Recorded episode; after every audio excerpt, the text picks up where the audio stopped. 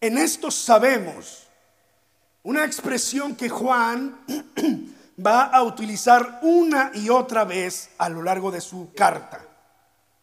Primera de Juan, capítulo 2, verso 3 al 6. En esto sabemos. Y cuando Juan hace una expresión como esta, Juan está declarando algo que es una verdad que él mismo ha comprobado.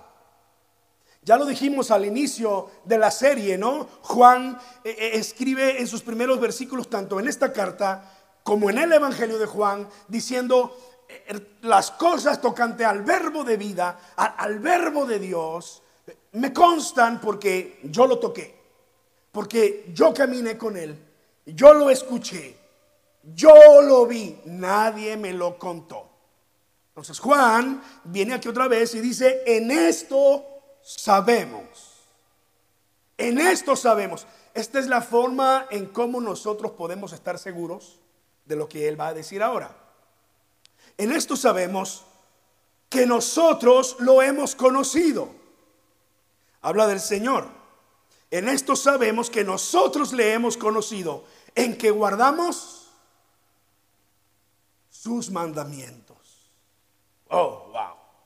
En esto sabemos que nosotros lo hemos conocido, en que guardamos sus mandamientos.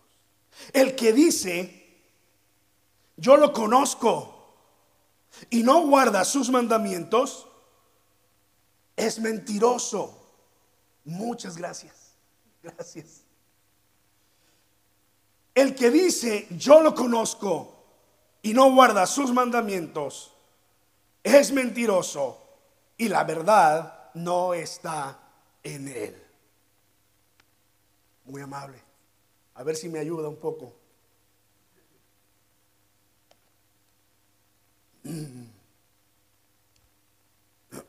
Tiene que ayudar, ¿verdad?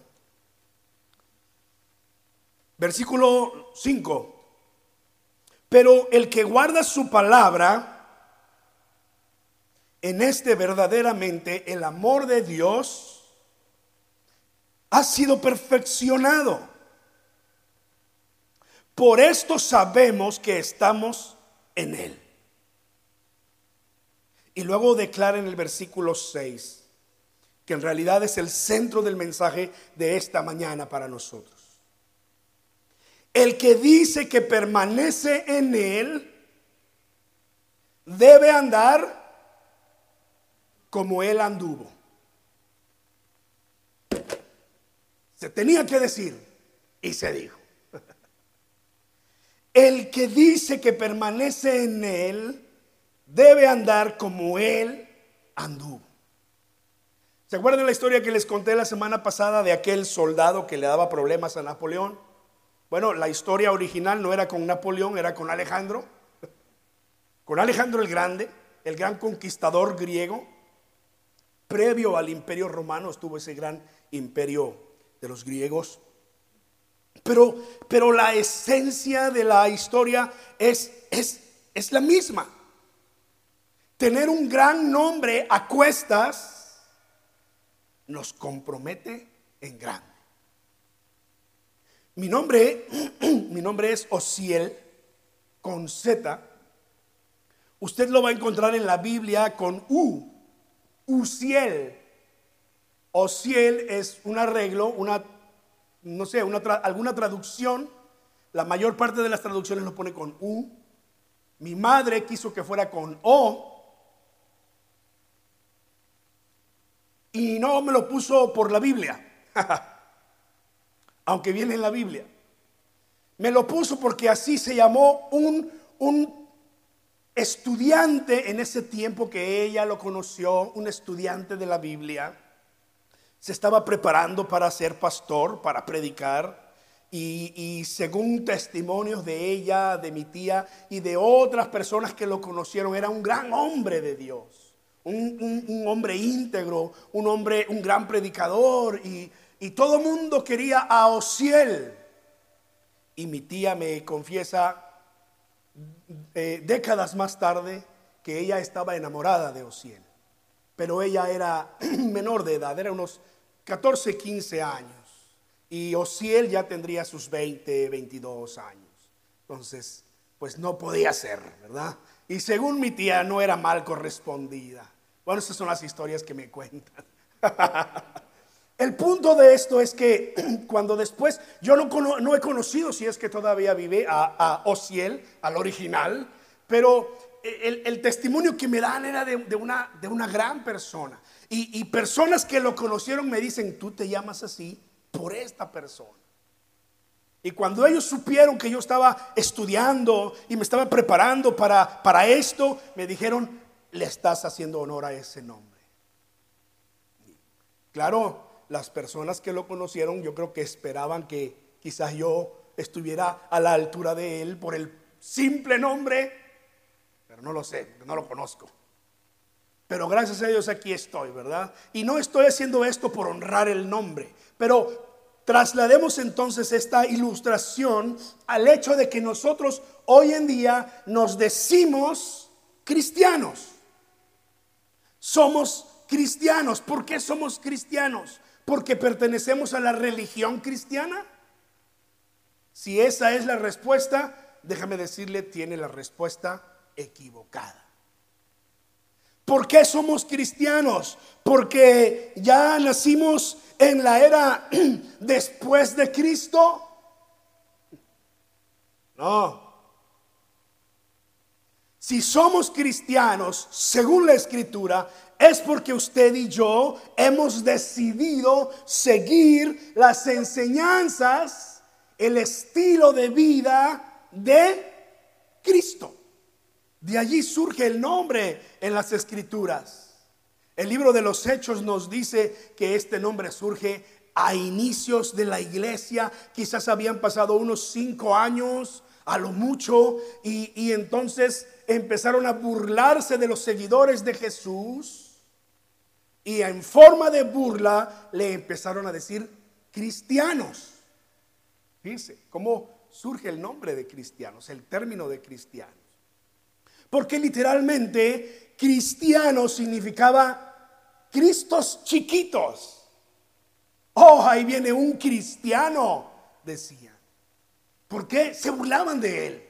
Era bullying de aquel tiempo. Es como hoy en día, ¿cómo le dicen hoy en día a los que van a las iglesias? Hermanitos, aleluyos. ¿Qué más?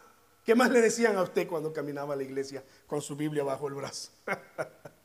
y cosas como esas. Pues cristianos no surge precisamente como un nombre en que los, los, discípulos del Señor dijeron, a partir de hoy nos llamaremos cristianos, vamos a registrar el nombre para que nadie nos lo... No, no, fue una burla. Pero a partir de allí, incluso los apóstoles empiezan a referirse a la iglesia, a todos los creyentes como cristianos, por el hecho de que decimos que vamos a seguir las enseñanzas de Cristo. Ahora, Juan cierra esta sección de pensamiento en el versículo 6 haciendo esta declaración. El que dice que permanece en él, así de sencillo, debe andar como él anduvo. Ahora, los primeros versículos que leímos 3 al 5 son prácticamente una repetición de los versículos eh, del capítulo 1 del 5 en adelante. Allá dijo que si andamos en luz y porque Dios es luz, entonces tenemos que vivir como la luz. ¿No? Dice que si decimos que, que, estamos en Él, pero andamos en tinieblas, mentimos. Es lo que decía en el capítulo 1. En el capítulo 2, palabras similares, pero de otra forma, eh, básicamente dice, no puedes decir yo lo conozco y no guardar sus mandamientos. En el, en el capítulo 2 ya es más específico.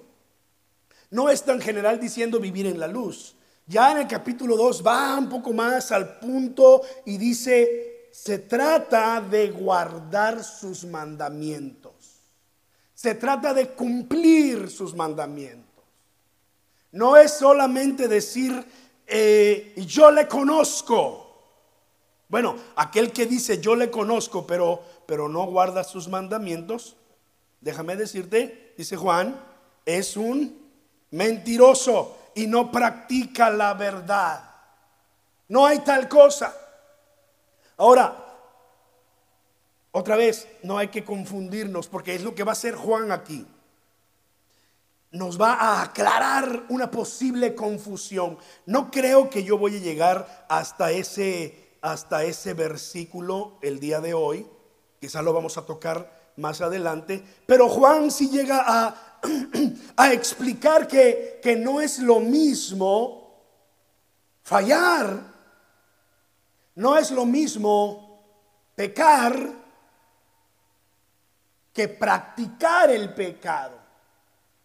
Juan llega a aclarar aquí en su carta que los que practican el pecado no son de Dios. Y cuando se refiere a los que practican el pecado, se refiere a aquellos que voluntariamente, que conscientemente han decidido alejarse de Dios y seguir por el camino del pecado. Diferente a aquel que tiene su corazón en Dios, que desea agradar a Dios, pero que sabe, que reconoce que en algún momento puede fallar. Sabe que si no se, se afirma en Dios, esas experiencias incluso lo pueden hacer volver a su vida pasada. Y Juan dice, estas cosas les escribo para que no pequen. Pero si alguno hubiere cometido pecado, entonces ¿qué pasa? Abogado tenemos para con el Padre, a Jesucristo, el justo. Y Juan tiene que hacer esta aclaración en su carta lo hace un par de capítulos más adelante, en el, en el, de hecho en el capítulo 3, hacia el final del capítulo 3, él, él va a hablar acerca de, de estas verdades. Capítulo 3, versículos 8 y 9, allí aclara el punto, pero Juan sabe que, que aquel que conoce a Dios, que ha sido llamado por Dios, tiene un compromiso propio, personal con Dios. Por eso dice aquí, en esto sabemos que nosotros le conocemos. La pregunta, entonces, para nosotros reflexionar, para nosotros responder a la palabra de Dios en esta mañana es, ¿y tú conoces a Dios? ¿Tú conoces al Señor? No, no me refiero a, conocerlo como, como quien conoce a otra persona, sino físicamente, sino lo conoces por la fe. Has puesto tu fe en el Señor. ¿Crees que Él vino a este mundo, sufrió la cruz, murió, fue sepultado y al tercer día resucitó? ¿Crees esto? Porque esta es la fe. Esta es la esencia de la fe. Cuando Juan dice, si tú conoces al Señor, se está refiriendo a esto, a que tu fe se ha puesto en Él, que murió por nuestros pecados. Dice el versículo 2, capítulo 2, versículo 2, Él es la propiciación o expiación por nuestros pecados. Y no solamente por los nuestros, sino también por los de todo el mundo. Decíamos, esta es la esencia de la fe. Creer en Jesucristo no es creer que Él existió. La, historia lo comprueba. Los libros de historia lo comprueban. Libros externos a la Biblia hablan de Jesucristo. Pero no nos referimos a creer de que Él existió, sino a creer en la esencia del Evangelio, en el mensaje del Evangelio, que Él murió por nuestros pecados. Entonces la pregunta vuelve a ser para nosotros. ¿Conozco al Señor de esta manera? Y si tu respuesta es sí, conozco al Señor, entonces tu llamado es a guardar sus mandamientos. A guardar sus mandamientos. Para Juan, como para Pablo, los mandamientos de Dios se, se resumen básicamente en dos. Amarás al Señor tu Dios con todo tu corazón, toda tu alma, toda tu mente, todas tus fuerzas. Y el segundo, semejante, amarás a tu prójimo como a ti mismo. Así lo enseñó el Señor Jesucristo. Aquellos diez mandamientos los resume en dos. Los primeros cuatro, la esencia es ama a Dios con todo tu corazón. Pero el resto se resume en esto, ama a tu prójimo. Y tu prójimo empieza allí en tu hogar. ¿No? Esposo, voltea con tu esposa y dile, tú eres mi prójimo. Esposa, responda le dígale, tú también. Padres con los hijos, hijos con los padres. Estos mandamientos empiezan siempre allí en el hogar. Allí es donde tienen que empezar a vivirse, a mostrarse el poder de obedecer los mandamientos de Dios. Después de eso entonces, vamos a la comunidad. Empieza en tu hogar, afírmalos en tu hogar y entonces ponlo en práctica con tus vecinos. ¿No? Sonríele cuando te esté echando la basura al lado de tu casa. ¿No? ¿O qué vamos a hacer? Amarás a tu prójimo como a ti mismo. Búscalo y personalmente dile la verdad. Hey, vecino, no está bien lo que estás haciendo. A ti no te gustaría que yo barriera y te lo echara, ¿verdad que no? Pues a mí tampoco me gusta. ¿Qué te parece si júntamelo ahí y yo lo recojo por ti más tarde? Puede ser, ¿no? Puede ser un acto de bondad. Dice la escritura, al que te en una mejilla, ponle la otra, no que le pongas tú, no, no lo malinterpretemos. Yo corro, yo le he enseñado a mi hijo eso, si porque él me dice, ¿verdad? Eh, papá, ¿qué hago si un niño me quiere golpear? También lo, no, le digo, no, no, no. Corre si puedes y ve con un maestro y dile, tengo un problema aquí con este jovencito. Y ustedes ya conocen el tamaño de mi hijo, entonces le digo, no te, no te aproveches de tu tamaño.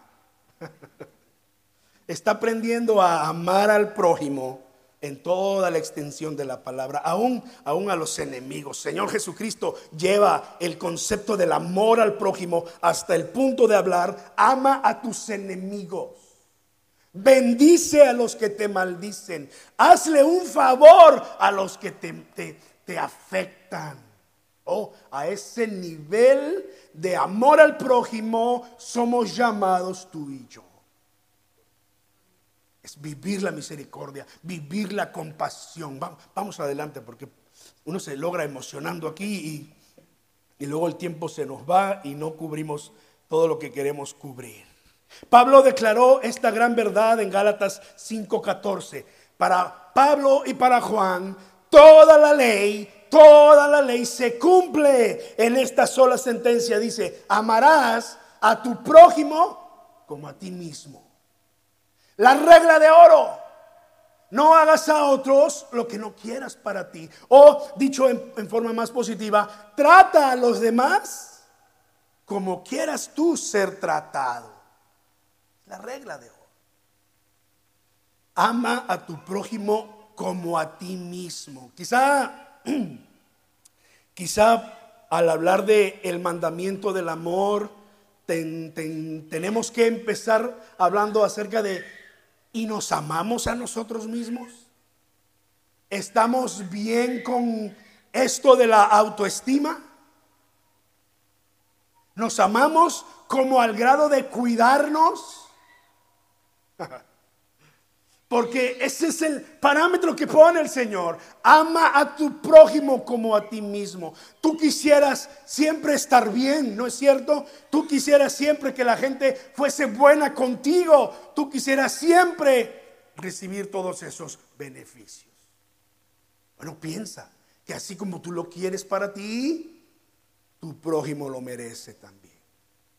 Ama a tu prójimo como a ti mismo.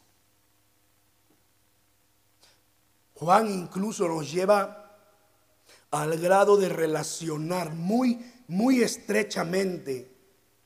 No voy a abundar mucho en este tema hoy porque es, otro mensaje que tengo para los siguientes domingos, pero, pero Juan en su primera carta llega al punto de decir que entre amar a Dios y amar al prójimo hay una relación tan cercana, tan estrecha, que no se puede separar.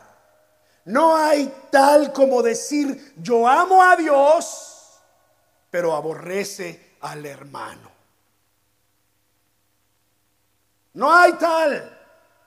Si amas a Dios es que amas a tu hermano. Pero si no amas a Dios, cuestiónate tu amor a Dios porque muy probablemente sea otra cosa menos amor a Dios. Y lo vamos a ver con calma en los próximos domingos. Porque Juan no lo va a mencionar solamente en el capítulo 2, lo va a repetir luego en el capítulo 3 y luego en el capítulo 4 y luego en el capítulo 5 y, aprovecha cualquier momento para decirle a la iglesia esta verdad. Si amas a Dios, ama también a tu hermano. No es posible pues decir que amamos a Dios sin cumplir los mandamientos de Dios.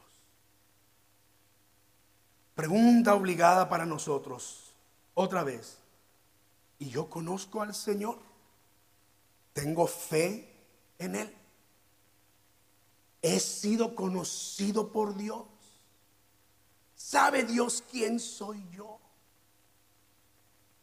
Ah, alguno puede decir, eh, Dios conoce a todo mundo. Sí, sí, sí, Dios conoce a todo mundo, pero hay un conocer que tiene que ver con una relación íntima, personal con Dios. La palabra conocer en las escrituras se refiere a eso, a una relación cercana, íntima, personal. Va a llegar el día del juicio, dice la escritura, y serán presentados delante del Señor todas las personas. Y unos le dirán, Señor, en tu nombre hicimos esto, hicimos esto otro, en tu nombre y en tu nombre lo hicimos. Y la respuesta del Señor va a ser, no los conozco. Nunca los conocí. Así que es buena, es bueno que nos hagamos esta pregunta. ¿Soy conocido por Dios? ¿Tengo el corazón cerca de Dios que, que Dios puede conocer? Esta declaración que hace Juan en el versículo 6 es básica. Termina en el versículo diciendo, por esto sabemos que estamos en Él. Si guardamos sus mandamientos, si estamos aquí en este camino firmes, entonces sabemos que lo amamos, entonces sabemos que conocemos a Dios, entonces sabemos que Dios nos conoce. Y Cierra entonces con el versículo 6 y ahí es donde vamos a cerrar también nosotros. El que dice que permanece en él debe andar como él anduvo. Y para tener un mensaje completo de estos versículos, entonces hay que preguntarle a este texto, ¿y cómo anduvo Jesús? ¿Cómo vivió Jesús? Porque dice aquí que el que dice que permanece en Él debe vivir como Jesús, debe andar como Jesús. ¿Cómo vivió Jesús? La respuesta a esta pregunta nos va a plantear desafíos tremendos en nuestra vida. Y aunque es bastante complicado resumirlo en los 5 o 10 minutos que nos quedan, voy a hacer un esfuerzo en compartir por lo menos con ustedes 1, 2, 3, 4, 5, 6, 7, 8, 9, 10, 11, 12, 13. No, no es cierto, no tantas. no tantas porque yo sé que después de la tercera ya no nos acordamos de nada. Solo cuatro cualidades de la vida de Jesús que podemos comprobarlas en, en los evangelios. Y yo creo que con estas cuatro va a ser suficiente para que podamos responder esta pregunta. ¿Cómo vivió Jesús para que yo pueda imitarlo? Si digo que soy cristiano porque he creído en Él, debo seguirlo, debo imitarlo. Cuatro solamente, no está agotada. De hecho, tenía seis o siete y las fui juntando y dije, con esto más que suficiente. Primero, Jesús fue obediente al Padre. Y quise mencionar esta porque es lo que Juan dice en estos versículos. Si, si decimos que lo conocemos, debemos guardar sus mandamientos. Bueno, Jesús guardó los mandamientos del Padre. Jesús fue obediente al Padre. Mira lo que dice la Biblia en Filipenses 2, que siendo en esencia Dios, Jesús no estimó el ser igual a Dios como algo a que aferrarse, sino que con un corazón humilde se despojó a sí mismo. Dejó su trono, su corona, su gloria y descendió. Se humilló y se hizo semejante a nosotros. Nació de una virgen, también lloró cuando nació, también tuvo que ser alimentado, también tuvo dolor. Renunció a su gloria y se hizo como uno de nosotros. Juan 6:38 dice, porque he descendido del cielo esto es lo que dice Jesús literalmente, no para hacer mi voluntad, sino la voluntad del que me envió. Y luego en Lucas 22, 42, Padre, aquella noche que estaba orando en el huerto de Getsemaní, si es tu voluntad, aparta de mí esta copa, pero no se haga mi voluntad, sino la tuya. Cuando Jesús se refería a apartar esa copa, se refería a pasar por la experiencia de la cruz. Padre, si es posible, si hay alguna otra forma de salvar a la humanidad. Pero su oración siempre terminó diciendo, pero no se haga mi voluntad, sino la tuya. Vuelvo a Filipenses 2 donde dice que el Señor se humilló a sí mismo, siendo Dios para hacerse hombre. Y luego dice, y estando en la condición de hombre, se humilló a sí mismo, haciéndose obediente hasta la muerte y muerte de cruz. ¿No dice eso la escritura ahí en Filipenses 2? Siempre que menciono esto, la gente se me queda viendo así como con cierta cara de duda, eh, porque lo pueden, no, no, lo pueden creer posible, pero Jesús fue un ser humano normal como tú y como yo. ¿Tú crees que el Señor Jesús no se enamoró de una jovencita en su tiempo? Oh, no, él era el Salvador del mundo. Sí, pero era un hombre como tú y como yo. Y si tú te enamoras, Jesús también tenía esa capacidad de enamorarse. Pero no siguió ese camino. Si es que eso ocurrió, no nos consta, pero no siguió ese camino, porque él quería cumplir la voluntad de su Padre. Jesús pudo haberse dedicado a la carpintería y ser el mejor ebanista de la región. Tenía la capacidad, tenía la escuela. En aquel tiempo los padres heredaban los oficios a los hijos y eso era como tener un título de universidad en el tiempo de Jesús. Pero no siguió por ese camino. Porque quiso ser obediente al Padre. ¿Cómo vivió Jesús? Fue obediente al Padre. Entonces ya es tiempo que nosotros estamos haciéndonos la pregunta en la mente. ¿Y yo? ¿Estoy siendo obediente al Padre también? Bueno, cuando me conviene. ¿De verdad? Bueno, mientras no me toquen el tema del dinero. ¿De verdad? Bueno, mientras no me digan que tengo que ayunar porque... Ahí lo dejamos. Jesús obedeció al Padre en todo. Número dos, Jesús habló siempre con la verdad. La hipocresía no cabía en su corazón. No había doblez en Jesús. Siempre habló, siempre habló con la verdad, aunque no siempre fue bien recibida, principalmente por los religiosos. En muchas ocasiones Jesús les dijo la verdad en su cara y, y ellos se ofendieron. Porque esto es cierto, la verdad no peca pero pica, dicen, pero incomoda. Y Jesús habló la verdad. Mira, el camino de la falsedad, el camino de la hipocresía, el camino de la conveniencia es muy fácil y atractivo. Es lo más cómodo. Nos evita vergüenzas, pero también nos hace irresponsables. Y esto los jóvenes lo tienen que entender bien. Cuando cometemos un error, hay que reconocerlo. Hay que hablar la verdad y decir, fui yo. Y tomar la consecuencia. Si viene un castigo, pues que venga. Si tienes padres que son muy buenos, pues qué bueno. Pero si tienes padres que te van a enseñar una lección, pues quizás va a venir una consecuencia para tu para tu aprendizaje. Pero hablar la verdad fue algo que Jesús hizo en todo momento.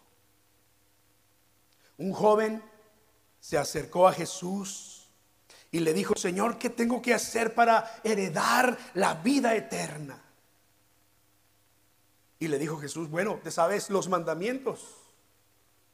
¿Cuáles, Señor? Pues ya sabes, no matarás, no cometerás adulterio, no robarás, eh, no hablarás falso testimonio, etc. Oh, Señor, todo eso lo he guardado desde mi juventud.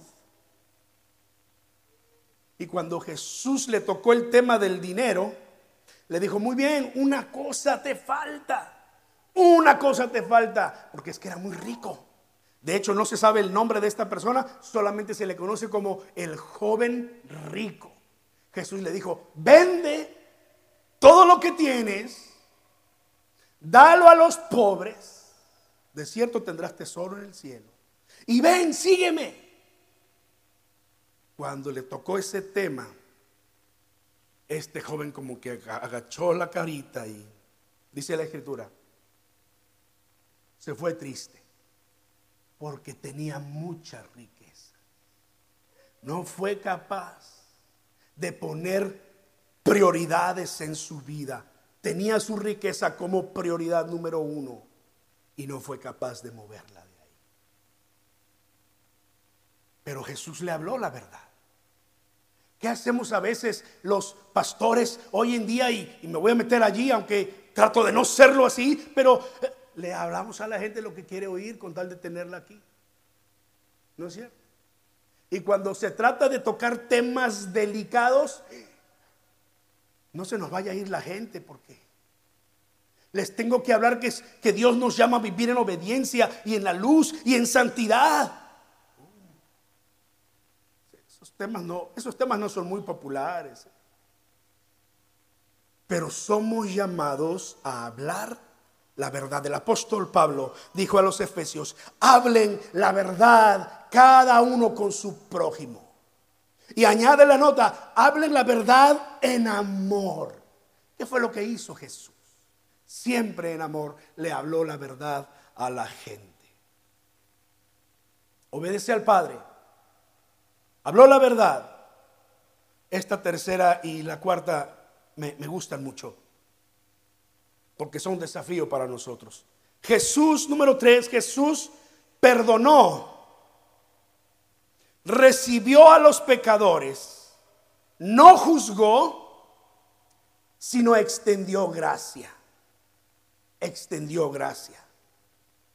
Jesús fue conocido como una persona que se sentaba a comer con los pecadores. Sí, llamaba a los cobradores de impuestos y se sentaba con él. Incluso sus detractores, los religiosos, le dijeron a sus discípulos, eh, su maestro se sienta a comer con pecadores. Mira, la mesa de Jesús normalmente estaba compuesta, además de sus discípulos, que ya de por sí eran una fichita, ¿eh? los discípulos antes de recibir el Espíritu Santo. Otro día hablaremos de los discípulos, ¿no? Pero cobradores de impuestos, publicanos los conocían, prostitutas. Jesús, sentado a comer con ellos. Una mujer de estas vino una vez y le lloró en los pies de Jesús. Y el religioso lo vio de lejos y dijo, mm, si este verdadera, pensando él, si este verdaderamente fuera el Hijo de Dios, supiera quién es esta mujer. Jesús no tuvo ningún problema en sentarse a comer con ellos. No le importó el qué dirán. ¿A poco no usted y yo estamos a veces preocupados por el que va a decir la gente? Jesús no le preocupó esto. Se atrevió a llamar a Mateo para seguirle, un cobrador de impuestos. Le permitió a María Magdalena seguirle. María Magdalena, dice la escritura, había sido liberada de siete demonios. Todo lo que se sabe de ella, todo lo demás que se dice son solamente teorías no se pueden comprobar con la escritura o con la historia. Se sentó a comer con saqueo, otro cobrador de impuestos que incluso le robaba a la gente. Esa era la fama de los, de los cobradores de impuestos. Le pagaban el impuesto a Roma, pero se quedaban con una buena parte y se enriquecían. Pero también una noche habló con un religioso, un fariseo importante llamado Nicodemo. ¿Cuál era la diferencia para Jesús? Ninguna. Ellos necesitan oír la verdad. Por lo tanto, Jesús siempre perdonó, siempre extendió gracia, siempre estuvo con las personas necesitadas. Un día una mujer le pidió agua para, un día le pidió agua a una mujer, agua para beber. Esta mujer era samaritana y Jesús judío. Y en ese tiempo no sé, era tal vez algo así como, ¿qué será? Corea del Norte y Corea del Sur. No se lleva. ¿Como qué será? Mexicanos y gringos, tal vez, ¿no? No, tanto, no. ¿Como qué será? Como catrachos y nicas. No, no, ¿verdad? No, no hay esa competencia. en, México, eh, los veracruzanos con los poblanos tenemos cierta, así como que eh, rivalidad. No al grado de los samaritanos y, los judíos. Pero sí así como que eres poblano, los que somos de Veracruz, eres poblano. Y cierto recelo, ¿no? Este, pero judíos y samaritanos. Luego además una mujer y él un hombre. La mujer se sorprende y le dice a Jesús, tú siendo judío y además un hombre, me pides a mí de beber que soy una mujer samaritana. Y si tú lees los primeros versículos de ese capítulo 4 de Juan, allí vas a leer que Jesús iba de un lado al otro, de Nazaret iba a Jerusalén y dice, tenía que pasar por Samaria. El texto dice que tenía que pasar por Samaria. El judío común prefería dar la vuelta por un lado o por el otro antes que pisar territorio de los samaritanos, porque no se llevaban, porque para el judío un samaritano era de segunda, tercera y hasta de cuarta clase. Era indigno de la gracia de Dios. Se habían mezclado siendo judíos con pueblos paganos, por lo tanto ya no merecen ni la mirada de Dios, ni la mirada por encima del hombro. Pero Jesús tenía que pasar por Samaria. ¿Por qué? Porque Jesús siempre perdonó, recibió a los pecadores, no juzgó, siempre extendió gracia. Y nosotros, El que dice que permanece en Él debe andar como Él anduvo. Número cuatro y final. Jesús pudo hacer todo lo anterior porque Él amó sincera y entrañablemente a la humanidad. Él vio a la humanidad perdida y se sometió a la voluntad del Padre de ir a la cruz porque amó a la humanidad. Y recibió a todos en amor porque su corazón emanaba amor. Ese caso del joven rico Marcos 10, 21 es el único de los evangelios que menciona que cuando el joven le dijo, Señor, he guardado todos los mandamientos desde mi juventud, dice la escritura que Jesús mirándole, le amó, le amó. Y el texto me hace a mí imaginarme la mirada de Jesús sobre este joven. Porque Jesús sabía quién era, Jesús sabía lo que él iba a decir, Jesús sabía cómo iba a terminar la historia, Jesús sabía todas estas cosas y antes de que este hombre le pudiera decir, tengo muchas riquezas, lo siento, no lo puedo hacer, mucho antes de su respuesta, dice allí, Jesús mirándole, le amó. Esa misma mirada de amor que recibió aquella mujer que había sido sorprendida en pecado. La misma mirada de amor que recibió aquel ladrón en la cruz. ¿Se acuerdan que había dos? Uno de ellos estaba burlando, le decía, si en verdad eres el Hijo de Dios. Y el otro le decía a su compañero, mira, nosotros estamos aquí porque en verdad lo merecemos, pero este hombre, él no se lo merece. Es injusto lo que están haciendo con él. Y le dijo, acuérdate de mí cuando vengas en tu reino. En ese momento ese hombre tuvo un momento de reconocimiento. Volteó a ver a Jesús y sin duda con todo su rostro ensangrentado Jesús le vio. Y sin duda también fue la misma mirada, una mirada de amor. El apóstol Pablo, termino con este texto, escribió estas palabras, Gálatas 2.20, con Cristo estoy juntamente crucificado y ya no vivo yo, sino que Cristo vive en mí. Lo que ahora vivo en la carne, lo vivo en la fe del Hijo de Dios. Y las palabras finales del apóstol son, el cual me amó, quien me amó y se entregó a sí mismo por mí. Por eso cantamos esta alabanza. Dios me ama. Porque por si acaso de pronto tenemos la duda de que Dios nos ame tal y como somos, la palabra del Señor nos recuerda que Jesús amó hasta el fin a sus discípulos. Eso es lo que dice la Escritura. Y usted y yo no somos la excepción. Dios nos ama más de lo que nosotros nos merecemos e incluso nos imaginamos. La pregunta final para nosotros es, si el versículo 6 de Juan dice, el que, el que dice que permanece en él debe andar como él anduvo, ¿qué tan dispuestos estamos nosotros a vivir como Jesús? Cierre sus ojos conmigo, ¿por qué no oramos?